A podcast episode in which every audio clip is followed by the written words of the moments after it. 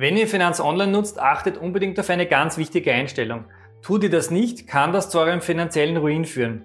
Was genau das ist und was tatsächlich schon passiert ist, das erfährt in diesem Video. Wer Steuern versteht, kann Steuern sparen. Herzlich willkommen zu einer neuen Folge vom Steuerpodcast mit deinem Steuerberater Roman Jagersberger. Der Podcast für Unternehmer, Selbstständige, Investoren und Interessierte. Mein Name ist Roman Jagersberger, ich bin strategischer Steuerberater in Österreich und in diesem Video möchte ich euch auf eine Gefahr in Finanz Online hinweisen. Dieses Video ist dafür alle relevant, die über einen persönlichen Finanz Online Zugang verfügen und entweder keinen Steuerberater haben oder dem Steuerberater keine Zustellvollmacht gegeben haben. Das können Angestellte sein, die nur einen Steuerausgleich erstellen oder genauso aber auch Unternehmer oder Kapitalgesellschaften. Das große Problem liegt nämlich in der elektronischen Zustellung in die Finanz Online Nachrichten bzw. die Finanz Online Databox, wie sie früher geheißen hat. Denn gemäß der Bundesabgabenordnung der BAO gelten elektronisch zugestellte Dokumente bereits als zugestellt, sobald sie in den elektronischen Verfügungsbereich eben in die Finanz Online Databox des Empfängers gelangt sind. Auf das tatsächliche Lesen oder Einsehen der Databox durch den Finanz Online User also das Öffnen, Lesen oder Drucken des Bescheides, kommt es nicht an. Dazu gibt es sogar schon eine Judikatur vom Bundesfinanzgericht, die diesen Schwachsinn sogar bestätigt haben. Soll heißen, mit Bereitstellung in Finanz Online gilt das Dokument als rechtswirksam zugestellt und die Rechtsmittelfrist beginnt ab diesem Zeitpunkt zu laufen. In diesem Video möchte ich euch jetzt zwei Beispiele aus unserem Kanzleialltag zeigen, die tatsächlich so passiert sind. Fall 1 war meine persönliche Einkommensteuererklärung 2012. Finanz Online hat mich damals über die Jahre mehrmals gefragt, ob ich nicht auf die elektronische Zustellung wechseln möchte. Diese Frage habe ich dann immer stets mit Nein beantwortet, weil ich ja die Schreiben vom Finanzamt gerne immer per Post erhalte. Mitte April 2013 hatte ich dann eine Einkommensteuererklärung für das Jahr 2012 eingereicht. In darauffolgenden Wochen habe ich dann mehrmals reingeschaut, ob der Steuerbescheid schon veranlagt wurde. Hätte ja sein können, dass der Bescheid auf dem Postweg verloren ging. Soll ja schon das eine oder andere Mal vorgekommen sein. Immerhin versendete das Finanzamt die Steuerbescheide, die ja bekanntlich rechtliche Konsequenzen mit sich bringen, ohne Nachverfolgungsmöglichkeit. Das heißt weder als Einschreiber noch als RSB-Brief. Und das an sich ist ja schon einmal bedenklich, aber auf jeden Fall habe ich mehrmals nachgeschaut ob eben auf meinem Steuerkonto vielleicht schon das Guthaben verbucht wird oder verbucht worden ist für das Jahr 2012. Kann ja sein. Ich dachte mir dann, dass das Finanzamt bestimmt viel zu tun hat und beließ es dabei. Sie werden sich ja schon melden, wenn sie Geld von mir wollen oder wenn, ja, wenn der Bescheid halt kommt. Ja, das war im Frühjahr, dann verging der Sommer, ist nichts passiert und Mitte September kam dann eine Buchungsmitteilung per Post. Darauf stand dann, dass ich auf einmal einen Rückstand auf meinem Finanzamtskonto hatte obwohl ich mit einer, eigentlich mit einer Steuergutschrift gerechnet hatte. Ja, ich war da natürlich sehr überrascht, weil normalerweise sollte ja ich einen Steuerbescheid erhalten, wenn ich einen Rückstand beim Finanzamt habe. Dem war aber nicht so. Naja, was macht man da? Ich bin sofort in Finanz Online eingestiegen und habe zu meiner großen Überraschung entdeckt, dass Anfang Juli 2013 eine Ergänzungsersuchung in meine Databox zugestellt wurde. Jetzt nochmal zur Wiederholung, die Buchungsmitteilung habe ich Mitte September erhalten. In dem Ergänzungsersuchen von Anfang Juli wurde ich aufgefordert, Unterlagen nachzureichen. Da ich aber von dem Ergänzungsersuchen nichts wusste, da es ja still und heimlich in die Databox zugestellt wurde und ich darüber nicht verständigt wurde, weder per E-Mail oder per SMS, hatte ich davon natürlich nichts mitbekommen.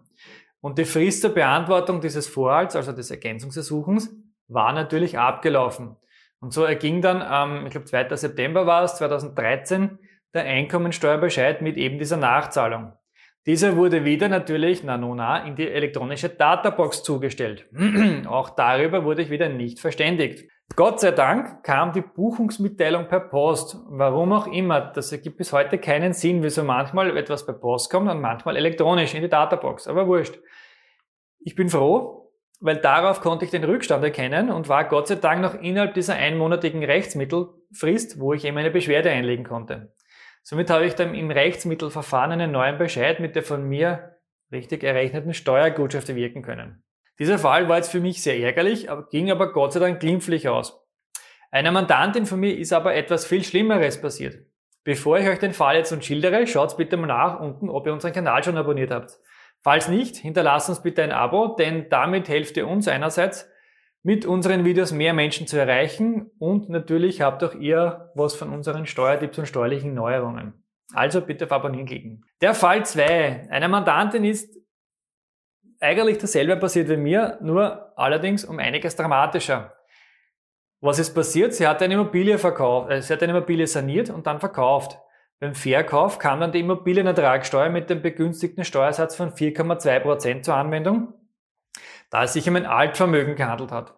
Das Finanzamt war jedoch der Meinung, dass in diesem Fall gewerblicher Grundstückshandel vorliegt. Also keine private Grundstücksveräußerung. Fairerweise muss man sagen, der Fall war nicht hundertprozentig klar, aber egal, das Finanzamt sucht sich natürlich das auch, aus, wo mehr Steuer rauskommt. Im Oktober 2019 schickt dann der zuständige Sachbearbeiter daher auch eine Ergänzungsersuchung an meine Mandantin. Auch in diesem Fall ging das Schreiben in die elektronische Databox und meine Mandantin hatte diese Form der Zustellung weder zugestimmt, noch war auch eine E-Mail-Adresse für die Verständigung hinterlegt. Man, ist ja irre, dass ich da Bescheid eine, eine Zustellung rechtswirksam machen kann, ohne dass etwas hinterlegt sein kann, eine Verständigungs-E-Mail, aber ist halt so, nicht ärgern, nur wundern. Das Finanzamt wartete jedoch einige Zeit und stellte dann im August 2020, also sage und schreibe zehn Monate später, man eh lang gewartet, äh, zehn Monate später kam dann ein Steuerbescheid heraus. Dieser Steuerbescheid beruhte allerdings auf einer Schätzung des Einkommens aus dieser Grundstücksveräußerung, da ja auf das zugestellte Ergänzungsersuchen nicht reagiert wurde. Und auch dieser Bescheid kam, naja, wie soll es anders sein, ebenfalls in die elektronische Databox. Naja, nun hat es beim ersten Mal schon nicht geklappt, machen wir es natürlich halt ein zweites Mal. Selbstverständlich hat auch meine Mandantin davon nichts mitbekommen, da ja auch immer noch keine E-Mail-Adresse hinterlegt war und Finanz Online offenbar das immer noch ermöglicht, elektronisch zuzustellen ohne eine Verständigungs-E-Mail-Adresse. Man, das ist ja gemeingefährlich, das gehört unbedingt geändert. Ja, wenn man nicht antwortet, dann gibt das Finanzamt das Einkommen vor, sprich es wurde eine Schätzung herausgegeben und diese Schätzung in diesem Steuerbescheid führt zu einer kleinen Einkommensteuernachforderung, in diesem Fall von sage und schreibe 147.000 Euro. Da der Einkommensteuerbescheid im August erging, also vor dem 30. September, wurde dementsprechend natürlich auch die Einkommensteuervorauszahlung für das aktuelle Jahr also in dem Fall war das die Einkommensteuervorauszahlung für das Jahr 2020 auf diese exorbitant hohe Steuerzahlung angepasst. Das heißt, es wurde für das Jahr 2020 eine Einkommensteuervorauszahlung von 160.000 Euro festgesetzt. Beim Finanzamt geschieht das leider automatisch, da denkt keiner im Hintergrund mit. Dadurch kommt so ein Schwachsinn zustande. Auch dieser Bescheid wurde über die, über die Einkommensteuervorauszahlung, kommt natürlich wohin? Richtig, er kommt in die Databox. Auch zu diesem Zeitpunkt konnte meine Mandantin immer nur ruhig schlafen, denn sie wurde von den Zustellern auch von diesem Bescheid nicht in Kenntnis gesetzt. So, jetzt haben wir mittlerweile Anfang Dezember 2020 und meine Mandantin erfährt durch eine Mahnung vom Finanzamt, dass sie einmal über 300.000 Euro Schulden beim Finanzamt hat. Man, Gott sei Dank kam die Mahnung per Post, weil sonst wäre vermutlich schon ihr gesamtes Hab und Gut beschlagnahmt und versteigert worden.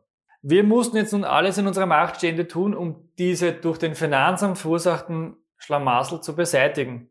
Wir haben es nach knapp eineinhalb Jahren langem Kampf und im Rechtsmittelverfahren geschafft, diesen Schwachsinn endlich zu beseitigen. Das hat sehr viel Kosten und Mühen und Nerven verursacht, aber wir haben es geschafft. Daher mein dringender Appell an euch. Schaut bitte unbedingt nach, ob ihr die elektronische Zustellung oder die elektronische Übermittlung in Finanz Online ähm, aktiviert habt und wenn ja, dass ihr unbedingt eine gültige E-Mail-Adresse hinterlegt habt. Ganz, ganz wichtig. Und, und solltet ihr eure E-Mail-Adresse mal ändern, ändert auch unbedingt die hinterlegte Verständigungsadresse in Finanz Online und schaut regelmäßig in dieser Mailbox nach. Wie ihr in diesen Beispielen gesehen habt, kann keine oder eine falsche E-Mail-Adresse dramatische Konsequenzen nach sich ziehen, die alle rechtswirksam sind, auch noch ganz wichtig. Ob diese dann auch bekämpft werden können, kann nicht garantiert werden. Wenn das Verfahren rechtswirksam abgeschlossen wurde und kein Wiederaufnahmegrund laut der Bundesabgabenordnung vorliegt, werdet ihr Pech haben. Ich finde es persönlich gestört, dass eine Zustellung rechtswirksam werden kann, ohne dass ihr davon in Kenntnis gesetzt werdet. Es muss doch irgendwie möglich sein, das so zu fest, festzulegen, dass ihr unbedingt eine E-Mail-Adresse hinterlegen müsst. Weil es kann ja ganz ehrlich keiner verlangen, dass ihr jeden Tag in Finanz Online reinschaut, um zu schauen, ob nicht doch ein Liebesbrief vom Finanzamt gekommen ist. Leider ist es aber so. Man, nicht falsch verstehen. Ich bin schon ein großer Fan von Portalen, also von Finanz Online an sich, weil es erleichtert uns unsere tägliche Arbeit ungemein. Weil hier war wirklich die österreichische Finanzverwaltung eindeutig europaweit Vorreiter, denn immerhin gibt es dieses System bereits schon seit Ende der 90er Jahre. Unsere deutschen Nachbarn haben damit viel, viel später begonnen und sind noch lange nicht dort, wo, sie, wo wir heute stehen, wie Österreicher. Also, bitte in den Einstellungen nachschauen, ob eine E-Mail-Adresse hinterlegt ist und vielleicht das eine oder andere Mal noch in die Databox vorbeischauen. Denn gemäß Bundesabgabenordnung gelten elektronisch zugestellte Dokumente als zugestellt, sobald sie in die Databox einlangen. Ob ihr die Datei tatsächlich öffnet, gelesen habt, was auch immer damit macht, die Rechtskraft tritt ein. Das ist ganz, ganz wichtig. Wenn euch dieses Video gefallen hat, hinterlasst uns gerne ein Like und wir sehen uns wieder im nächsten Video.